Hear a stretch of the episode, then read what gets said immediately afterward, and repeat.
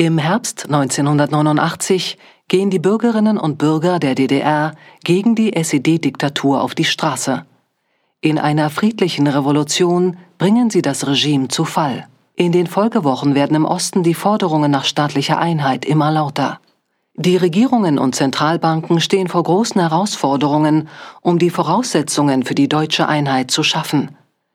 Die sozialistische Planwirtschaft der DDR muss auf das Modell der freien Marktwirtschaft umgestellt werden. Welche Auswirkungen hatte die Währungs-, Wirtschafts- und Sozialunion auf das Leben der Menschen in Ost und West konkret? Welche Erfahrungen brachten Sie in den Prozess der deutschen Einheit ein? Und wie ist es 30 Jahre nach der Wiedervereinigung um die innere Einheit Deutschlands bestellt? Hören Sie dazu Menschen aus Ost und West im Gespräch mit Corbinian Frenzel. Und zunächst zur thematischen Einstimmung eine Einleitung des Zeithistorikers André Steiner. Der Großteil der ostdeutschen Bevölkerung blickte nach damaligen Umfragen im Jahr 1990 überwiegend optimistisch in die Zukunft. Über die Sicherheit ihrer Arbeitsplätze machte sich kurz vor der Währungsunion etwa die Hälfte der DDR-Bürger Sorgen. Zugleich erwartete drei Viertel der Bevölkerung eine Verbesserung ihres Lebensstandards. Wie entwickelte sich nun die Wirtschaft in Ostdeutschland und in Berlin weiter? Die Euphorie von 1989 schlug spätestens ab 1991 in Angst und Resignation um. Die Einsicht, dass die naiv optimistische Erwartung der Bundesregierung nicht erfüllt wurde und das Gebot des Grundgesetzes gleichwertige Lebensverhältnisse herzustellen, veranlasste die Bundesregierung, das Gemeinschaftswerk Aufschwung Ost auf den Weg zu bringen, mit dem die Wirtschaft in den neuen Bundesländern angekurbelt werden sollte. Dieses umfangreiche Programm sah vor, staatliche Investitionen, insbesondere in die Infrastruktur und Arbeitsbeschaffungsmaßnahmen zu finanzieren und zudem private Investitionen zu fördern. Abschließend ist die Frage zu beantworten, was mit diesem Geld erreicht wurde. Das Bruttoinlandsprodukt je Erwerbstätigen war 2019 in Ostdeutschland preisbereinigt mehr als doppelt so hoch wie 1991.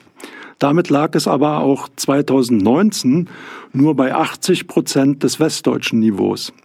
Zugleich haben sich die Lebensverhältnisse für die Menschen deutlich verbessert, wenngleich nicht alle Erwartungen erfüllt wurden.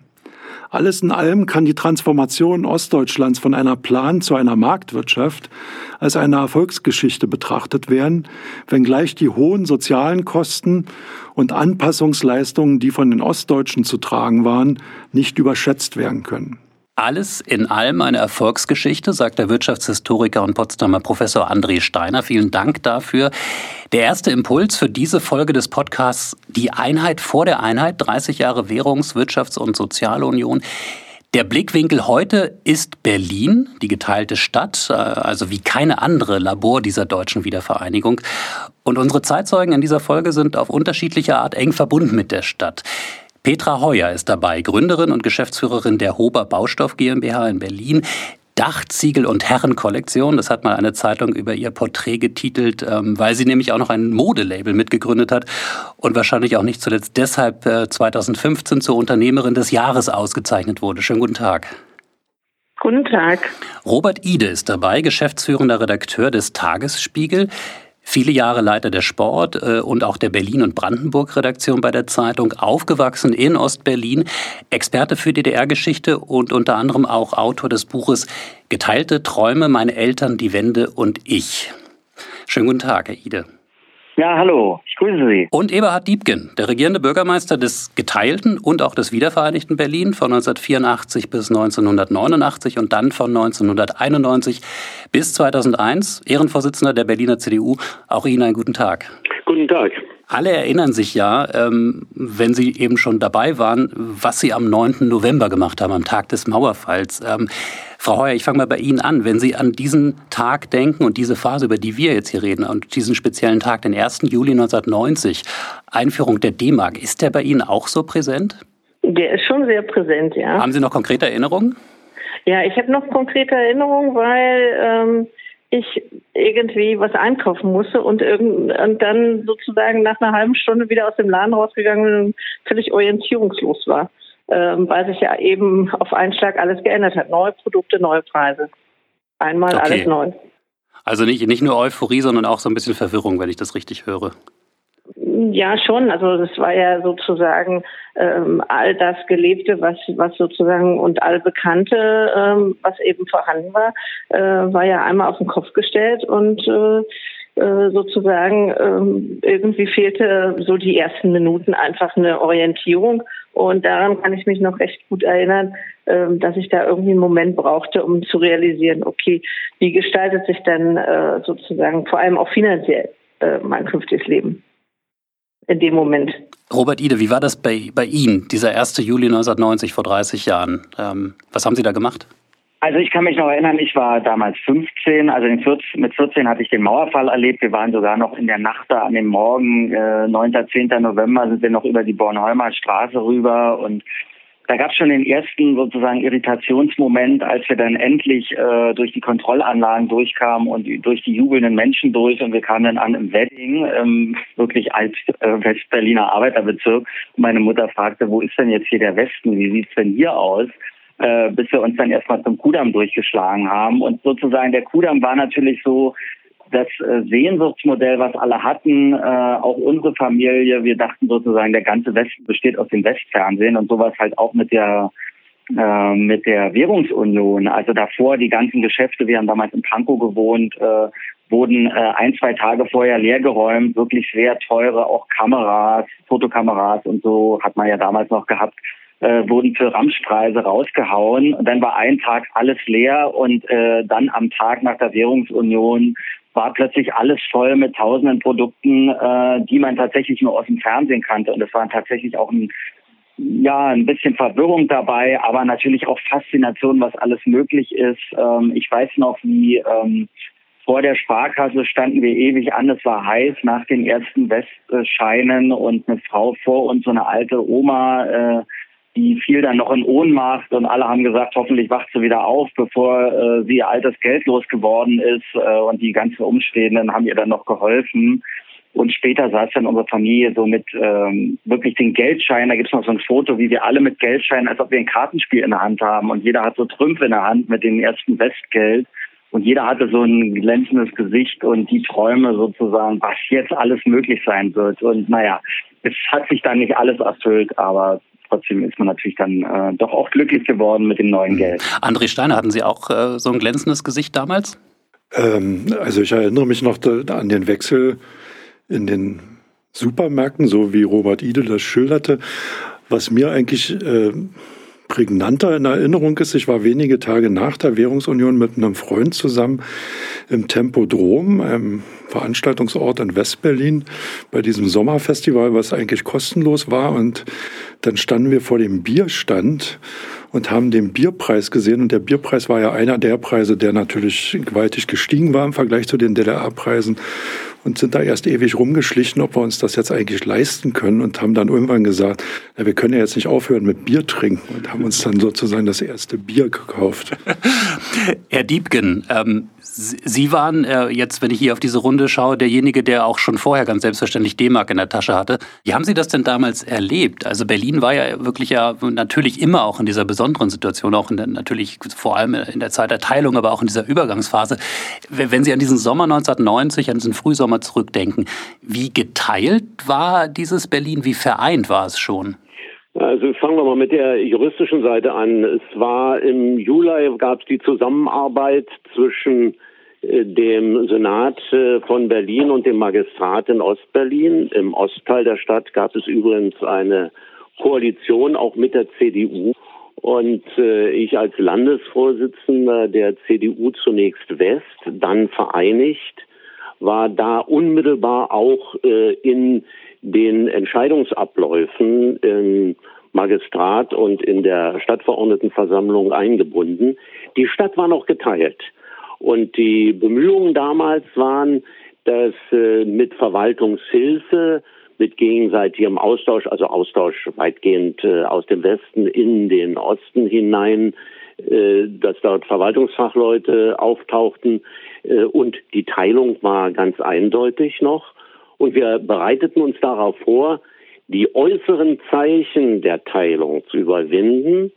Ich muss eines gestehen. Das ganze Ausmaß der emotionalen Teilung, als alter Berliner, der auch äh, das öfter mal nach Ostberlin gefahren war, war mir das Ausmaß der emotionalen Teilung äh, in den Tagen der Euphorie für die Wiedervereinigung nicht ganz so klar. Ich würde gerne da anknüpfen, ähm, Herr Diebken, was Sie äh, da so emotional beschrieben haben. Ähm, und das auch nochmal spiegeln äh, mit, mit den Bürgerinnen und Bürgern, die das damals äh, erlebt haben, wie zum Beispiel Sie, Frau Heuer. Ähm, äh, wenn Sie so zurückdenken an diese, an diese Tage, wie, wie geeint, sozusagen, wie gesamtberlinerisch hat sich das schon angefühlt äh, für Sie?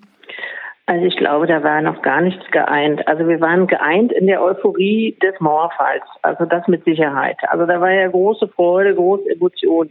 Ähm, alles stand auf dem Kopf und äh, beschäftigte uns natürlich erstmal die nächsten Tage. Das heißt, also der Osten guckte sich mal Westen an und der Westen guckte sich dann die ganzen Ostbürger an, die dann irgendwie über die in, in Westberlin herum äh, liefen. Und ähm, ich denke, dass ähm, die aus dem Ostteil der Stadt stammenden Bürger eher neugierig waren, auch äh, Berlin ein Stück weit zu, zu erkunden, war das von Westberliner Seite eher etwas verhaltener. Ich würde da gerne mal reingrätschen, weil ich einiges ja. relativieren möchte. Das erste ist, was der Unterschied ist und das Problem, jedenfalls aus meiner Sicht, und das hat sich nachhinein auch meiner Ansicht nach so herausgestellt zwischen Ost- und Westberlin.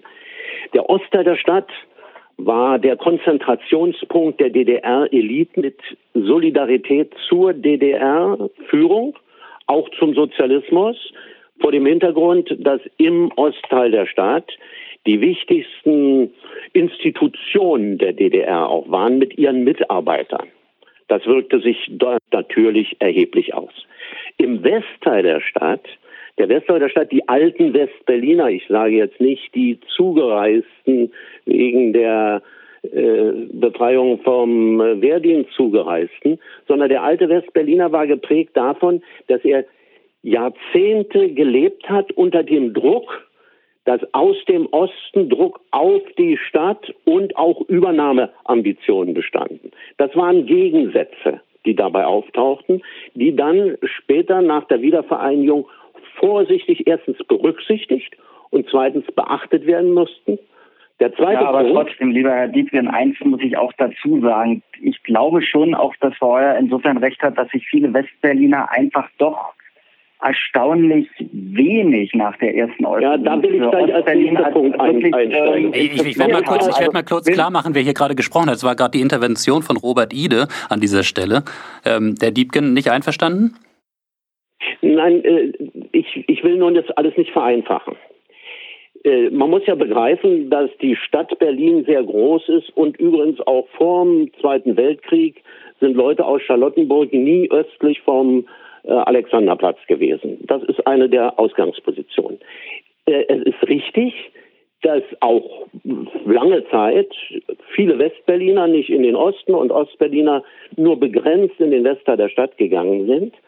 Aber es gibt eine Grundtendenz in den ganzen 90er Jahren. Das war die Neugier auf den Ostteil der Stadt und alle beispielsweise das Engagement im Hinblick auf Aufbau, Aufbau Ost vor Ausbau West, das Engagement der Leute und die Neugier auf das, was dann gestaltet werden kann an der Friedrichstraße, am Alexanderplatz, also im Ostteil der Stadt.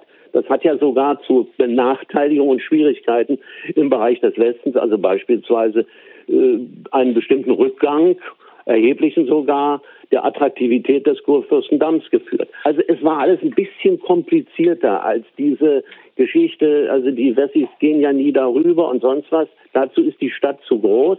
Und diese Vielfalt der Problemlagen und die Tiefe der Problemlagen, die musste in den 90er Jahren berücksichtigt werden.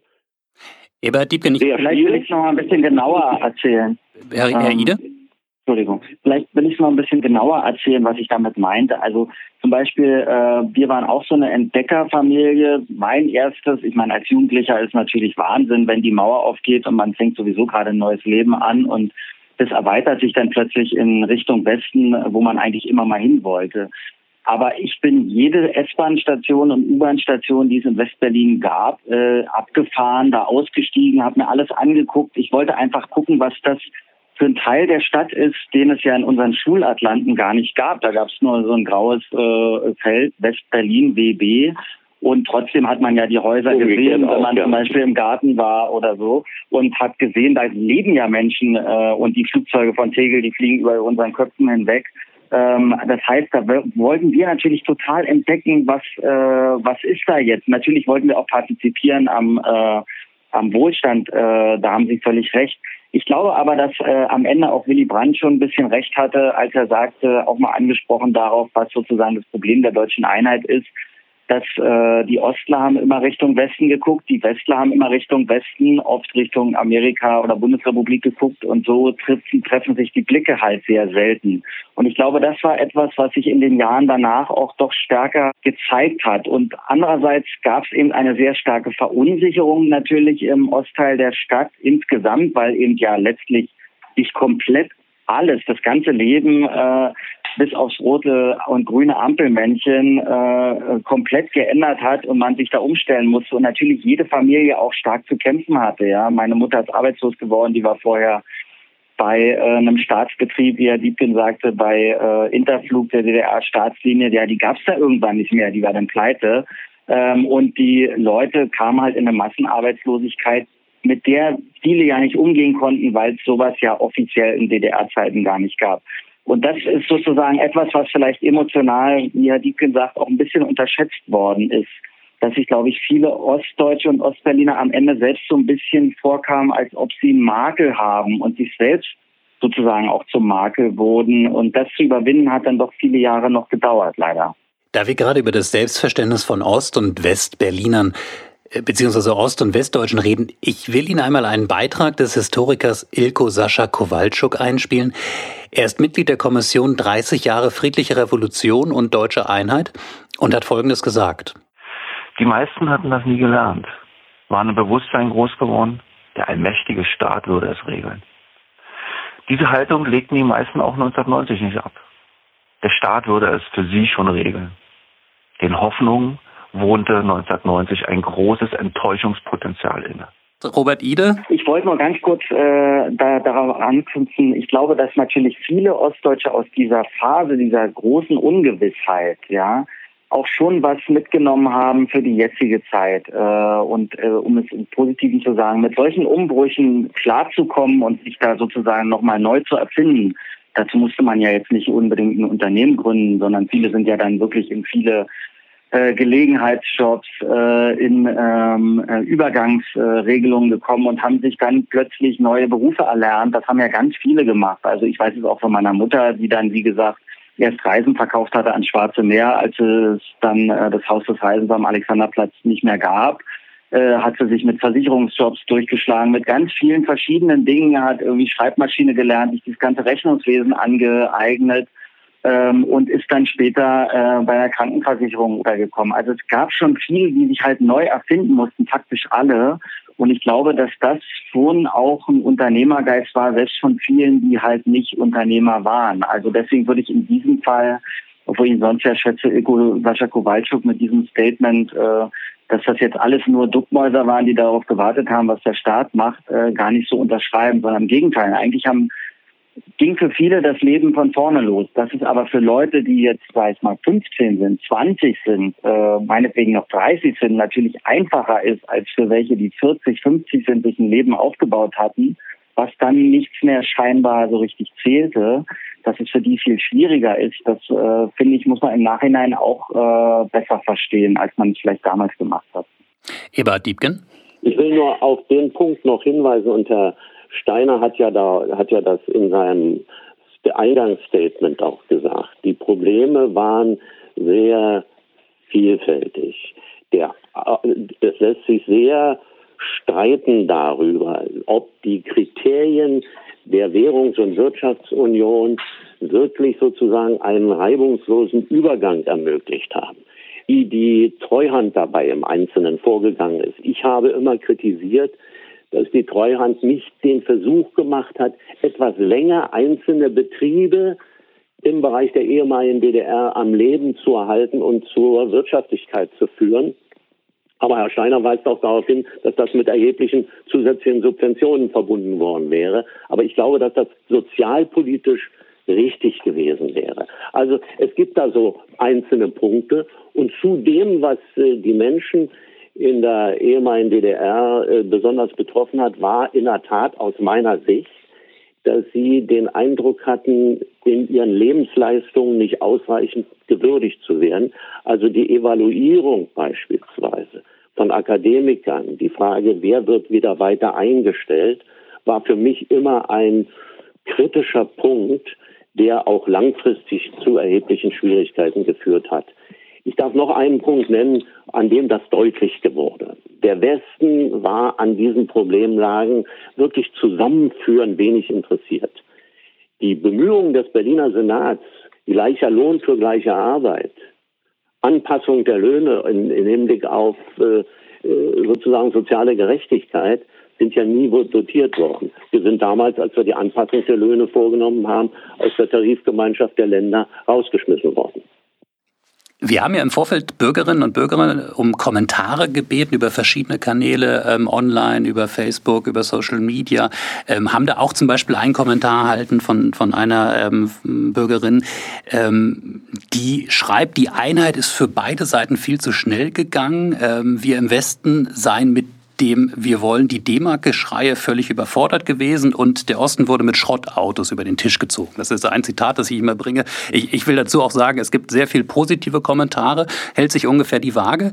Ähm, aber ich frage Sie mal und ich frage vielleicht erst mal diejenigen, ähm, die Sie dann auch damals frisch bekamen. Ähm, Herr Ide vorneweg, ähm, gab es denn damals in diesem Sommer 1990 eine Alternative zur schnellen Wirtschafts-, Währungs- und Sozialunion, gerade eben konkret zur Einführung der D-Mark, in Berlin doch wahrscheinlich noch weniger als anderswo. Also man muss natürlich schon sagen, die erste Wahl hatte schon gezeigt, äh, im März die erste freie Wahl in der DDR, dass die Menschen eben eine schnelle Einheit wollten. Und ich glaube, ihr Gefühl hat sie auch nach äh, so rückblickend betrachtet nicht getäuscht. Denn äh, historisch war das schon sehr schwierig, auch international diese Einheit überhaupt durchzusetzen bei den ehemaligen Alliierten. Und es gab so ein kleines Zeitfenster und das wurde halt durch Schnelligkeit genutzt. Was natürlich trotzdem hätte sein, was hätte passieren können, wäre eben doch mehr Mitsprache auch der Ostdeutschen in diesem kurzen Zeitfenster wäre möglich gewesen. Ähm, man hätte sozusagen zumindest mal diskutieren können über eine gemeinsame Verfassung ähm, oder ähm, man hätte eben auch mehr Dinge einführen können, als denn jetzt in der letzten Verhandlungsnacht noch die Stasi-Akten äh, Einsicht zu übernehmen von den Bürgerrechtlern und die Fristenregelung, äh, weil sonst die ostdeutschen Frauen wirklich schon auf den Barrikaden waren und da einen Rückschritt befürchtet haben. Aber ansonsten ist ja letztlich erstmal im Einigungsvertrag nicht so geworden und ich glaube, die Bonner Republik hat sich da vielleicht doch ein bisschen bequem gemacht äh, und dachte, sie bleibt halt weiterhin Bonner Republik mit fünf neuen Ländern. Und äh, dass das zur Berliner Republik wurde für alle und sich auch im Westen eben viel ändern musste, das hat eben lange gedauert. Aber ich weiß natürlich, wie es äh, in meiner Familie und in der Verwandtschaft war, was diese Umbruchzeit betroffen hat. Natürlich hatten wir dann plötzlich auch alle Westgeschmack. Ja, also meine Verwandtschaft im Erzgebirge, die haben zum Beispiel, mein Onkel hat im Kühlschrankwerk gearbeitet, die haben sich dann die westdeutschen Kühlschränke gekauft. Die waren jetzt gar nicht viel besser als die ostdeutschen. Und irgendwann wurden halt die ostdeutschen Betriebe geschlossen. Aber da haben ja nicht mal sie selber das gekauft. Zumal ähm, der ganze Osthandel ja auch noch weggebrochen ist.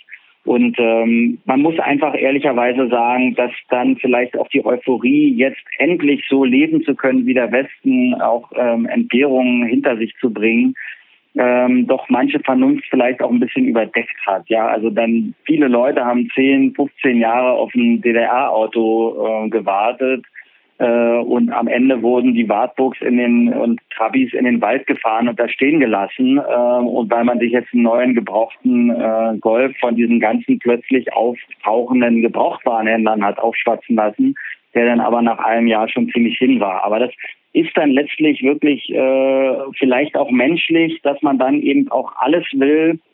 Und ich weiß auch, wie alle Leute ausgerümpelt haben und auf den Straßen überall in Pankow die Max Engels Bände rumlagen und so, die jetzt bloß keiner mehr im Regal haben wollte.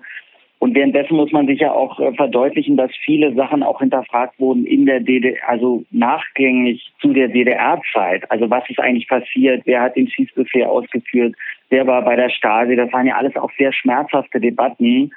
Und äh, viele Ostdeutsche haben das sicherlich so äh, konsumiert. Äh, das müssen wir, darum müssen wir uns jetzt auch noch kümmern. Also es war natürlich auch eine gewisse Art von Überforderung, wenn das ganze Leben halt komplett von vorne beginnt. Ähm, und da ich würde ist viel Gefühl sozusagen auf der Strecke geblieben. Petra Heuer, wie war das bei Ihnen? Sie waren ja eben, eben äh, wie wir gehört haben, Unternehmerin und ähm, sozusagen schon, schon mittendrin. Hätten Sie gesagt, ach, gerade für den Übergang wäre es für Sie einfacher gewesen, wenn das auch alles langsamer oder schrittweiser vonstatten äh, gegangen wäre? Also für mich hätte, hätte das, glaube ich, keinen Unterschied gemacht. Aber ich habe den Unterschied natürlich sehr deutlich bei meinen Eltern gesehen weil ähm, natürlich deren Arbeitsstellen sich ja auch auflösten, relativ zügig. Und die fingen dann, klar, also die Firma war ja da und plötzlich waren meine Eltern auch in der Firma. Ähm, aber sozusagen im Hintergrund nagte halt immer sozusagen der Punkt, dass sie ja eine gewisse Reputation, eine gewisse, also sozusagen in ihrem Leben beruflich auch etwas erreicht hatten, dadurch einen gewissen Stellenwert äh, hatten und der war jetzt plötzlich weg. Also sie waren jetzt wieder sozusagen ganz unten. Und das ist, glaube ich, so ein Punkt, der bei vielen so sehr, sehr lange nachhaltig, ähm, also ich habe das gemerkt, dass bei meinen Eltern das also bis heute mein Vater ist inzwischen verstorben, aber bei meiner Mutter auch noch. Aber bis zum Schluss also so ein wesentlicher Faktor war, der, der halt irgendwo ähm, sozusagen nie befriedigt werden konnte. Ich glaube, dass die Angst und gerade das Thema arbeitslos zu werden, die Situation äh, zu sehen, ähm, wo kriege ich irgendwann wieder einen Job her, was wird eigentlich aus meinem Leben? Das, denke ich, ist natürlich vielleicht für jüngere Leute noch etwas einfacher gewesen als für etwas ältere äh, ähm, sozusagen Bürger, weil, weil die Frage stellt sich ja schon am Ende, ähm, wovon ernähre ich mich morgen oder äh, ich möchte ja nicht ähm, sozusagen mein Leben als äh, irgendwie Sozialempfänger ähm, verbringen. Ja, das war ja eigentlich, also ich glaube für die für die wenigsten irgendwie der, der die Herangehensweise. Herr Diebken, aus der politischen Perspektive damals als aktiver äh, Politiker, wenn auch auf der Oppositionsseite zumindest, äh, was äh, den, den Westberliner Teil anging, dieser, dieser Stadtregierung, ähm, würden Sie sagen, die, die, dieser Schritt damals, dieser 1. Juli, die Wirtschafts-, Währungs- und Sozialunion, also dass man gesagt hat, schon vor der staatlichen Einheit gehen wir eben diese ökonomische Einheit ein, hat das dann eigentlich erstmal für Berlin mehr äh, Probleme gelöst oder gleich sehr viel mehr neue geschaffen? Ich glaube, dass es gab keine so ganz spezifischen Berlin-Probleme oder Herausforderungen. Es sei denn, man äh, denkt gleich an die Zeit äh, nach der Wiedervereinigung und äh, das Thema, äh, wie es mit den Wirtschaftsstrukturen, den unterschiedlichen Wirtschaftsstrukturen in den beiden Teilen der Stadt war. Ähm, für den Westteil der Stadt will ich nur noch mal darauf hinweisen, dass äh, dieser Teil der Stadt mit erheblichen wirtschaftlichen Schwierigkeiten auf der Grundlage der Teilung und der Insellage zu kämpfen hatte. Er lebte in wesentlichen Punkten von wirtschaftlichen Unterstützung, weil auch durch den Vier-Mächte-Status Modernisierung der Wirtschaft erheblich erschwert wurde. Ich meine, die Sowjetunion hat schon protestiert, wenn äh, Kleidungsstücke für die Bundeswehr produziert worden sind und hat das als Verstoß gegen den Militar entmilitarisierten Status der Stadt angesehen. Also moderne Wirtschaft, moderne Technologien konnten ganz schwer angesiedelt werden und es war mehr die verlängerte Werkbank. Und die ist im Westteil der Stadt innerhalb, Herr Steiner hat auch darauf hin, innerhalb einer viel zu kurzen Zeit abgebaut worden. Insofern gab es dort äh, Problemlagen, auf die wir am 1. Juli nur vorsichtig hingewiesen haben. Aber äh, die Politik konnte sich äh, in der Bundesrepublik insgesamt dabei nicht durchsetzen. Ich will Ihnen gerne an dieser Stelle noch eine Stimme einspielen, nämlich die des Beauftragten der Bundesregierung für die ostdeutschen Länder von Marco Wanderwitz, der uns für diesen Podcast gesagt hat, wie er die Währungs-, Wirtschafts- und Sozialunion einschätzt. Viele Menschen in der ehemaligen äh, DDR ersehnten und forderten die rasche Einführung der D-Mark, auch um dadurch selbst Teil der leistungsfähigen sozialen Marktwirtschaft der Bundesrepublik zu sein. Zum 1. Juli 1990 gab es nicht nur neues Geld und endlich volle Regale, die Währungsunion legte auch die mangelnde Leistungsfähigkeit der DDR-Betriebe im Wettbewerb brutal offen und leitete schnell die Transformation mit teils einschneidenden Folgen und Erfahrungen für jeden Einzelnen ein. Zeitgleich wurde jedoch auch ein System der sozialen Absicherung und ein Arbeits- und Tarifrecht mit Tarifautonomie und Mitbestimmung eingeführt. Damit wurden wirtschaftliche Freiheit und soziale Marktwirtschaft in einem Ordnungsrahmen erkämpft. Auch das ist ein wichtiger und erfolgreicher Teil der friedlichen Revolution. Bei allen Härten können wir alle stolz sein auf diese Einheit vor der Einheit. Also das sagt der Beauftragte der Bundesregierung für die ostdeutschen Länder, Marco Wanderwitz. Ähm, also reiht das ein, Robert Ide, ähm, in, ja, in, die, in diese Positivgeschichte der deutschen Einheit, diese Meilensteine. Ähm, wobei aber, und Sie haben das ja auch schon deutlich gemacht durch die, die biografischen Bezüge, die Sie gemacht haben, auch in Ihre eigene Familie, dass das wahrscheinlich viele äh, etwas eingetrübter sehen. Auf jeden Fall, weil ich meine, man muss sich ja nur mal die Geschichte tatsächlich der Treuhand ein äh, anschauen.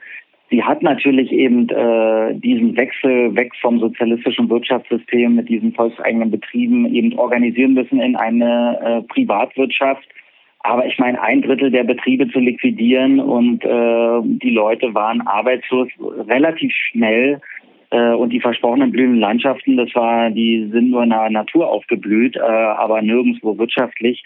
Das ist halt schon ein Bruch, den man jetzt auch nicht nur einfach so leicht wegreden kann, finde ich. Und der halt halt in vielen Menschen noch nach. Da gibt es auch heute noch Frust. Ich meine, das ist jetzt keine Entschuldigung dafür, dass man da bei rassistischen äh, Aufmärschen mitmacht. Ja, überhaupt nicht. Äh, die es übrigens auch schon damals gab. Ähm, also man hat sozusagen schon, glaube ich, ein bisschen unterschätzt, äh, was für eine Zukunftsangst eben damit bei vielen Menschen auch verbunden ist. Und ich muss sagen, dass natürlich in der deutschen Einheit sehr vieles wirklich äh, sicherlich äh, gut und schnell organisiert worden ist. Äh, ich meine, man muss auch mal nach Osteuropa gucken. Die äh, osteuropäischen Länder sind alle neidisch darauf gewesen, auf die ostdeutschen, äh, wie die eben Teil der Bundesrepublik werden konnten in relativ kurzer Zeit mit allen Härten.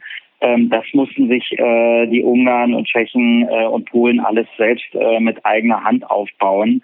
Äh, da gab es nicht so viel Unterstützung. Andererseits dieses Repräsentationsproblem, was wir bis heute haben, ähm, dass eben Ostdeutsche, jetzt mal abgesehen von der Bundeskanzlerin, aber selbst in der Bundesregierung kaum präsentiert, äh, kaum präsent sind, ähm, das, glaube ich, tut vielen Ostdeutschen heute immer noch weh und erinnert sie eben genau an diese Zeit vor 30 Jahren, als es so sich anfühlte, man sei äh, vielleicht doch nicht so viel wert wie im Westdeutsche. Also ich meine, es wird jetzt immer noch gekämpft darum, gerade jetzt, äh, dass es den ersten ostdeutschen Verfassungsrichter überhaupt gibt.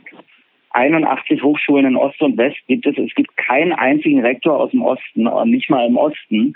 Ähm, also da finde ich, äh, da hat das gesamte Deutschland noch ein bisschen was nachzuholen an Repräsentanz und letztlich auch lernen daraus, dass man eben nicht über einen Teil der Bevölkerung, der zumal diese Einheit überhaupt friedlich erkämpft hat, äh, einfach hinweggehen oder hinwegsehen sollte.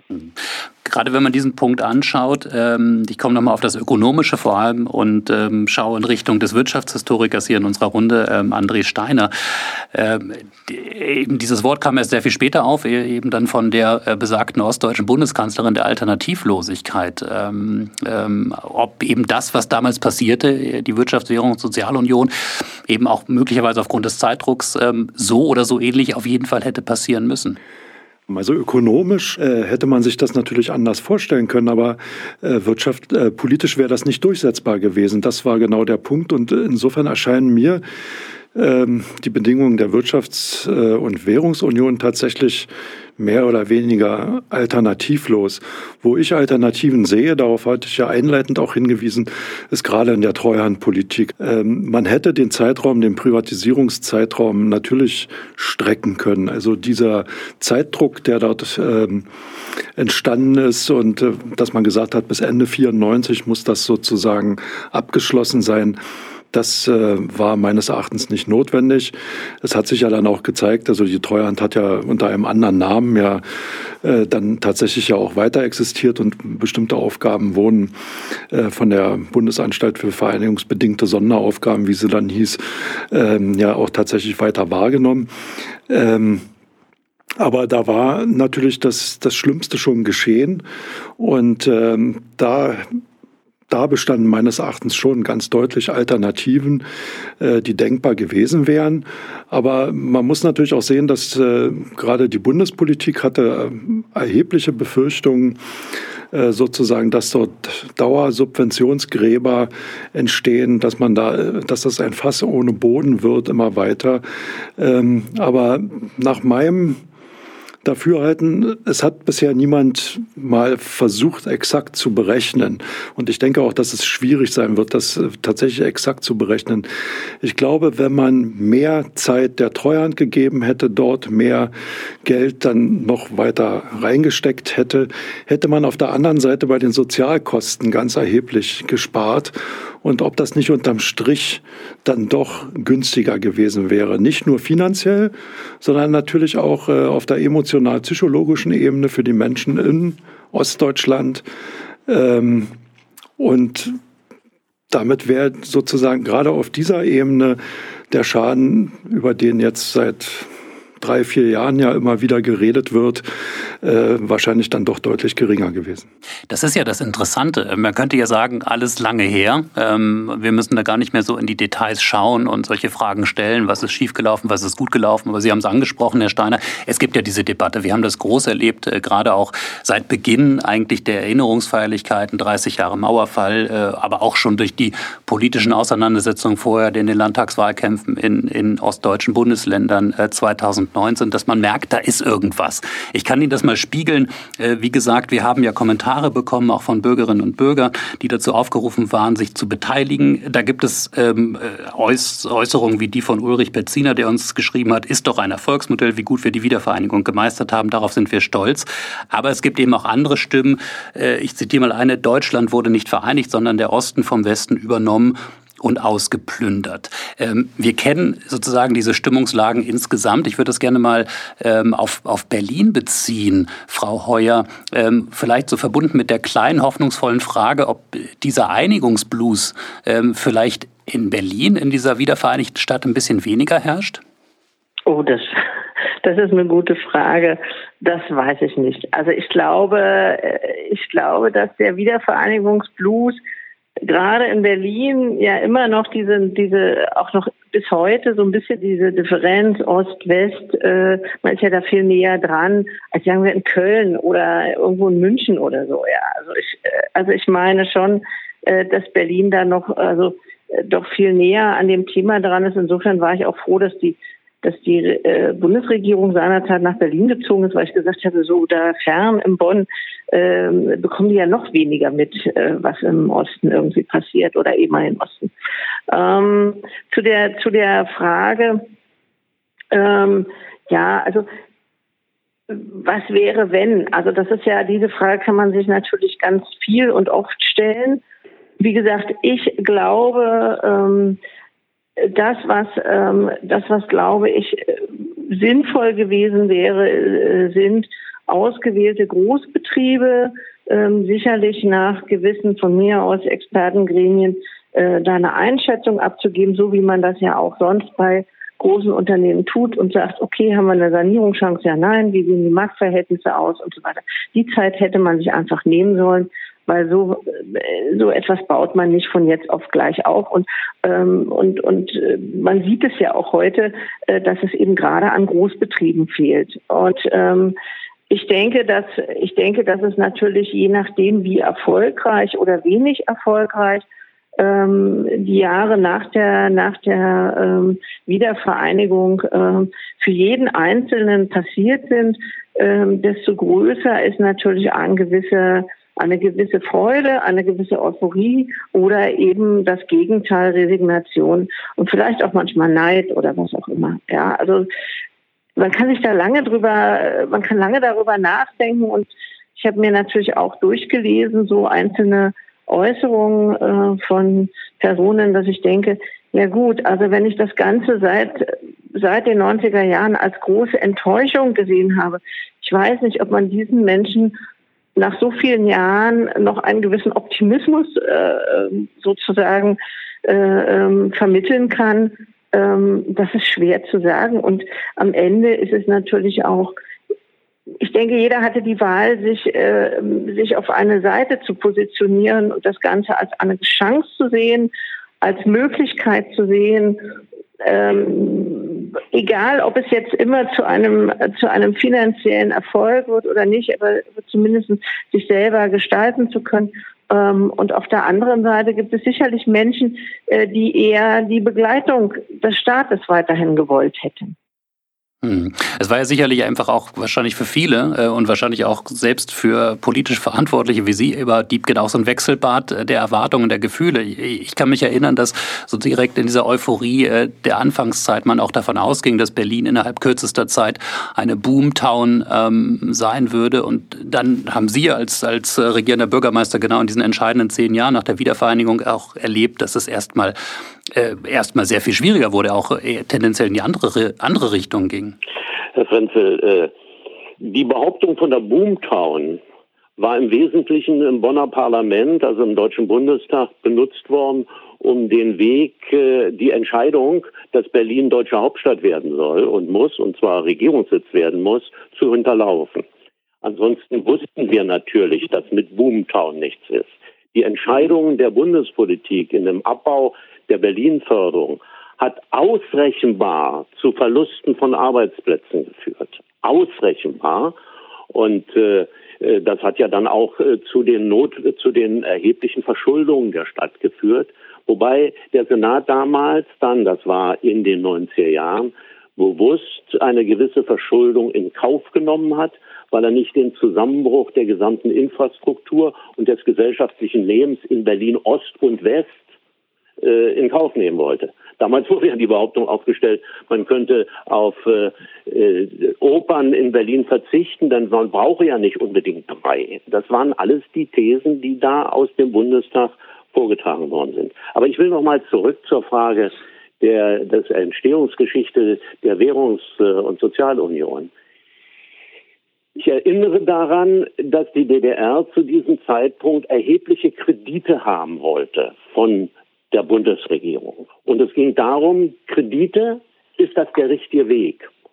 Und mehr aus dem Finanzministerium damals, übrigens, äh, der Herr Sarrazin hat dabei eine übrigens aus meiner Sicht positive Rolle gespielt, äh, wurde gesagt, wenn wir jetzt hier Kredite reingeben, das wären im Grunde reine Verluste. Das sind, äh, äh das funktioniert nicht, sondern man hat einen anderen Weg gesucht. Der zweite Punkt, auf den ich hinweisen möchte, ist, ich glaube, dass die Währungs- und äh, Sozial- und Währungsunion und die Wiedervereinigung auch mit dem Einigungsvertrag insgesamt eine ganz ordentliche Leistung war. Äh, mit all den Schwierigkeiten, die übrigens auch durch den deutschen Föderalismus entstanden sind, weil die Länder da äh, mit ihren Eigeninteressen auch immer mit reinwirken. Die Frage war, ob in den Auswirkungen, den späteren Auswirkungen, wie beispielsweise in der Wirtschaftspolitik äh, der Treuhand immer das Richtige gemacht worden ist. Da hätte man, und äh, Herr Steiner hat auch auf Alternativen hingewiesen, hätte man das eine oder andere verschieben müssen. Eine dritte Bemerkung möchte ich noch machen zu dem, was jetzt äh, so die Stimmungslage in der ehemaligen DDR ist. Man muss ja sehen, fertig geworden mit diesen gravierenden Veränderungen, für die andere Gesellschaften, jedenfalls der Westen, mehrere Jahrzehnte benötigt hat, traf die verschiedenen Generationen unterschiedlich. Die Jüngeren sind manchmal durch Abwanderung, aber durch Elan sind damit fertig geworden und haben sich einen neuen Weg weitgehend gedacht. Die Älteren sind in das Sozialsystem der Bundesrepublik integriert worden. Und eine mittlere Generation hat besondere Schwierigkeiten gehabt in der Frage, welchen Arbeitsplatz habe ich in der Zukunft und, und, und. Da sind einzelne Punkte schon hingewiesen worden. Und äh, das wirkt sich jetzt äh, nach äh, 30 Jahren in der Mentalität und auch im Bewusstsein der Leute auch erheblich aus. Ich finde, es ist ein ganz entscheidender Fehler in der deutschen Politik gemacht worden, dass äh, die Betrachtung der wirtschaftlichen und sozialen Situation in Deutschland immer an der alten Grenze noch orientiert worden ist, jedenfalls viel zu lange. Zweitens, dass äh, an der alten Grenze finanzielle, administrative und soziale Grenzen und Beendigungen gemacht worden sind.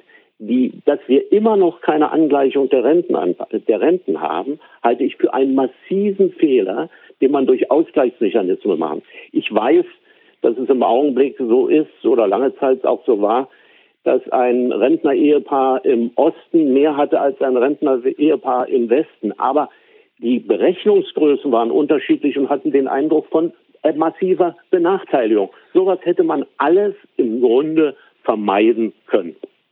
Da mache ich den entscheidenden Vorteil, äh, äh, Vorwurf. Interessante Punkte, Herr Diebken. Ich möchte mal einen aufgreifen, den Sie angesprochen haben mit den Generationen der unterschiedlichen Betroffenheit. Äh, Robert Ide, das ist ja ein Thema, das auch Sie ähm, beschäftigt hat, das Sie ja auch ähm, selbst auch in, in, in, dem Buch, das Sie geschrieben haben, ähm, verarbeitet, bearbeitet haben, geteilte Träume, meine Eltern, die Wende und ich. Äh, teilen Sie diese Einschätzung von Herrn Diebken, dass, dass da generationenmäßig sehr unterschiedlich äh, das alles gewirkt hat? Na, ich bin froh, dass das sozusagen auch äh, im kollektiven Erinnern jetzt schon eine stärkere Rolle spielt, dass eben die Generationen ganz unterschiedlich ähm, reagiert haben. Und äh, wie es Herr Dieken gesagt hat, viele junge Ostdeutsche ähm, sind halt auch dann ähm, erst kurz vor Mauerfall ja schon äh, abgehauen Richtung Westen, aber eben auch selbst als die Mauer gefallen war und die D-Mark da war, aber eben die Betriebe geschlossen wurden, auch gerade äh, in den strukturschwächeren Regionen sind die ja alle abgewandert Richtung, natürlich mit Optimismus, aber doch Richtung Westen. Und diese Mitte, die fehlt sozusagen dem Osten, wenn man so will, fast bis heute. Also damals haben halt auf den Dörfern die Fabriken zugemacht, dann die Läden, dann die Schulen, dann die Kneipen. Also dann ist natürlich klar, dass man als junger Mensch, der irgendwie auch noch ähm, was losmachen will in seinem Leben, dann eben weggeht. Und ähm, erst jetzt Stück für Stück kehren halt viele Jüngere wieder zurück in den Osten oder es gibt eine neue Generation, gerade die äh, Studentenstädte und die äh, jüngeren Städte, die ähm, da wächst die Bevölkerung wieder und auch die Zuversicht. Aber man muss halt auch eines sehen, was halt ein großer Unterschied war zwischen Ost und West, der sich auch über die Generationen weitergegeben hat, ist halt, es gibt halt kaum Ersparnisse, kaum Rücklagen. Ähm, das heißt also auch für Ostberliner, die hier in dieser Stadt wohnen, ist es natürlich, äh, die haben jetzt keine äh, Tante aus Stuttgart, die in die Eigentumswohnung bezahlt. Also sowas gibt's halt irgendwie nicht. Und ich glaube, das merkt man auch jetzt in dieser Corona-Zeit, dass es besonders schwierig gerade für den Osten ist. Was Berlin betrifft, ich finde halt Berlin hat auch in diesen Zeiten, die sehr hart waren, äh, Herr Diepkin hat da völlig recht, auch für die Westberliner mit dem Wegfall der Berlin-Zulage, aber doch gezeigt, dass Berlin auch Krise kann, dass man sich da durchkämpfen kann, auch rauskämpfen kann, dass man sich neu erfindet, dass dann alle erstmal irgendwie selbstständige Künstler geworden sind, sind ja viele heute noch. Ähm, und ähm, sich dann sozusagen die Stadt auch als Kulturmetropole, ähm, als Metropole der Improvisation wieder neu erfunden hat und dann sehr ähm, anziehend jetzt für die ganze Welt ist. Deswegen will ich das auch unterstützen, was Frau Heuer gesagt hat, dass man doch optimistisch sein kann, weil auch viele Ostdeutsche, auch gerade die Jüngeren, eben auch in dieser Umbruchzeit gelernt haben, glaube ich, mit Umbrüchen und mit Brüchen umzugehen. Man hat halt, viele haben halt improvisiert und das hat zwei Jahre gehalten. Ähm, und dann musste alles wieder neu äh, erfunden werden. Und dieses neu anfangen können und vielleicht auch die Erkenntnis, dass nicht sowieso immer so ist, wie es jetzt gerade ist, ähm, das ist jetzt in diesen Zeiten, wo es halt viele andere Umbrüche gibt, Digitalisierung und so, auch eigentlich ein Vorteil, den äh, viele Ostdeutsche haben und eben in Berlin auch, weil äh, Berlin sich ja sowieso ständig wandelt. Ähm, und das können wir, glaube ich, ganz gut. Mhm. Ja, Herr Ide, ist denn Berlin dann für Sie auch sowas wie, wie ein Einheitslabor, weil Sie auch gerade diese ganzen Veränderungen äh, angesprochen haben? Oder, oder würden Sie sagen, auch jetzt 30 Jahre danach äh, kann man schon langsam sagen, das sind eigentlich gar nicht mehr Fragen der Einheit, sondern andere neue Herausforderungen? Es ist beides, aber man kann, glaube ich, an der Einheit sehen, auch wie Integration in der Stadt funktioniert, äh, wie halt sich Kieze verändern, wie sich halt Sozialstrukturen verändern ähm, wie man sich äh, sozusagen wirtschaftlich versucht äh, neu zu erfinden, äh, wenn es eben diese Großbetriebe alle nicht gibt. Also da hat Berlin schon so eine Art Rolle, ähm, sich immer wieder neu, ähm, immer wieder neu rauszufinden, was jetzt vielleicht ein guter Weg wäre. Und insofern ist es natürlich ein Labor der Einheit. Man kann eben auch vieles sehen. Ähm, in den Menschen, die, die gibt's ja alle noch. Ja, auch die früheren SED-Genossen, die stehen halt an der Supermarktkasse noch hinter einem, äh, die sind ja alle nicht verschwunden. Das heißt, diese ganze Geschichte und die Geschichten, die hier in der Stadt sind, die sind halt doch wertvoll für uns auch heute, um zu lernen, wie man mit Umbrüchen gut umgeht. Und ich finde, ähm, das kann man in Berlin sehr gut sehen, besser als woanders. Ähm, und äh, auch deswegen ist Berlin so eine aufregende Stadt und ich glaube auch für die Welt immer noch so anziehend, denn die meisten Menschen wollen halt tatsächlich, auch wenn das ja eher nur so eine Fake-Galerie ist, äh, zur Eastside Gallery gehen und äh, gehen irgendwie zum Brandenburger Tor, weil das halt das Symbol der Einheit ist, weil man sich doch schwer vorstellen kann, wie so eine Stadt so lange über Jahrzehnte geteilt war, Familien getrennt waren und dann wieder zusammenwachsen und jüngere Leute, die vielleicht nur das erlebt haben, dann äh, plötzlich wieder daraus eine ganz neue äh, Erzählung machen äh, wollen und können. Und ähm, das ist das Tolle, was Berlin hat. Ähm, und deswegen sollte man sich eben auch seiner Geschichte und der Geschichten erinnern, finde ich. André Steiner, Sie sind ähm, Historiker, Wirtschaftshistoriker, also tendenziell der Blick zurück. Aber wenn Sie jetzt mal auf dieses Heute schauen und ähm, mit Blick auf diese Frage, ähm, Einheitslabor Berlin ähm, fürs ganze Land, gibt es da so Dinge, wo Sie sagen, ja, das, da, davon kann man lernen, das ganze Land, auch, auch in diesen Fragen, den Herausforderungen, die noch anstehen? Oh, da bin ich ehrlich gesagt ein bisschen überfragt. Also ich würde da Herrn Idel zustimmen, dass sozusagen also die Leute im Osten natürlich deutlich durch diesen Systemumbruch 89, 90 äh, gelernt haben, äh, besser mit Umbrüchen, glaube ich, umzugehen. Also das habe ich auch vielfach äh, sozusagen jetzt gerade in der Corona-Krise äh, von Leuten gehört, die eher aus dem Westen kommen, die gesagt haben, also ihr habt ja sowas schon mal erlebt, das sozusagen. Nun sage ich immer, das ist schwer vergleichbar. Also es ist schon noch was anderes, ob ein ganzes System wegbricht und ähm, ein neues aufgebaut wird, äh, als jetzt diese Corona-Krise. Ähm, also insofern würde ich das nicht speziell auf Berlin begrenzen, sondern wenn dann auf den Osten insgesamt, äh, dass dort natürlich Potenziale bestehen, die viel stärker, glaube ich, äh, auch nutzbar gemacht werden sollten für Deutschland insgesamt. Herr Diebken, auch an Sie nochmal die Frage nach dem Einheitslabor Berlin. Hat Berlin die Einheit nach der Einheit bereits vollzogen? Ich wollte nur darauf hinweisen, meiner Ansicht nach äh, sind, soweit es Spaltungen in der Stadt Berlin gibt, die entscheidenden Spaltungen sind nicht von ehemals Ost und ehemals West betroffen. Es gibt noch Restbereiche in einzelnen Stadtteilen. Aber die Stadt hat sich erheblich verändert. Die Zuwanderung ist äh, erheblich gewesen. Und insofern sind die Integrationsprobleme heute von ganz anderen Dingen äh, geprägt als äh, die Debatte über Ost und West. Das haben wir meiner Ansicht nach halbwegs in Berlin hingekriegt. Frau Heuer, dann frage ich Sie mal ganz praktisch. Wann, wann wurden Sie zuletzt gefragt, äh, als Sie gesagt haben, Sie kommen aus Berlin, ähm, ob, ob, aus Ost oder aus West? Oh, das ist, äh, ich glaube, das ist wirklich äh, schon länger her, dass mich jemand sozusagen aktiv gefragt hat. Es ist heute eher so in Berlin, dass ich sage, hey, ich bin Berlinerin, ich gehöre zur Ur sozusagen Einwohnerschaft es ist ja heute eher so, dass Menschen, die, denen man in Berlin begegnet, eher nicht ursprünglich aus Berlin kamen. Ähm, und äh, so sozusagen, es, ja. man hat sozusagen sein, sein, sein Ur-Berliner Einwohnerstatus.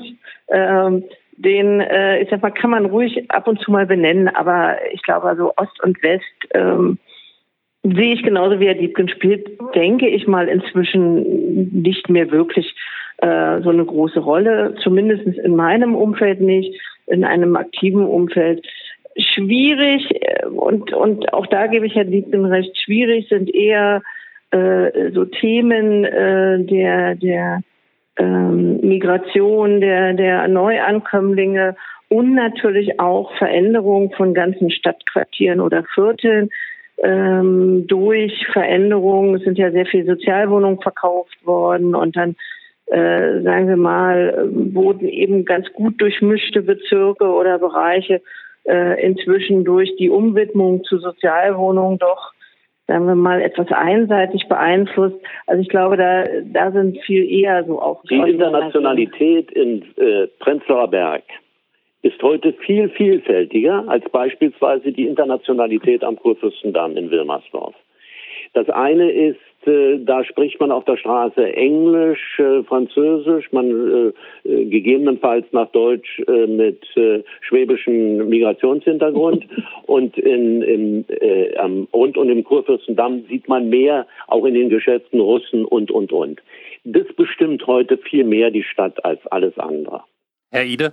Obwohl ich ja in Prenzlauer Berg wohne, ähm, Herr Dietgen, und ich halte das äh, alte Berliner Urs und Icke noch hoch in Prenzlauer Berg. Und es gibt doch äh, auch noch auch noch äh, äh, viele Berlinerinnen und Berliner hier. Aber in der Tat der Wandel der äh, der Stadtgesellschaft immer weiter und auch immer internationaler. Das ist halt das, was Berlin beschäftigt. Und ich glaube halt nur, dass man von diesem Ost-West-Wandel dabei halt eine Menge lernen kann. Aber wie gesagt, so das Berlinische sollte man nicht ganz vergessen dabei. Ja, aber, aber versuchen Sie mal im Prenzlauer Berg im Bäcker, in der Bäckerei eine Schrippe zu kaufen. Da sind wir jetzt ähm, bei unserem Blick zurück 30 Jahre ähm, auf diesen wichtigen Meilenstein der deutschen Einheit. Die Einheit vor der Einheit, 30 Jahre Wirtschaftswährung und Sozialunion, auch noch wunderbar im Jahr 2020 gelandet und wo Berlin und speziell Prenzlauer Berg heute steht. Ich bedanke mich ganz herzlich für diese Runde. Ich bedanke mich bei Petra Heuer, bei Eberhard Diebken und bei Robert Ide und auch äh, bei Professor André Steiner, der uns am Anfang den Impuls gab. Vielen Dank für Ihre Zeit heute. Der Verein Deutsche Gesellschaft und die von der Bundesregierung einberufene Kommission 30 Jahre friedliche Revolution und deutsche Einheit danken allen Mitwirkenden an diesem Podcast. Viele hundert Menschen haben sich mit Wort- und Schriftbeiträgen gemeldet. Vielen Dank allen Einsendern. Die Podcasts sind mit Unterstützung der Tageszeitung, der Tagesspiegel sowie Radio Sachsen entstanden.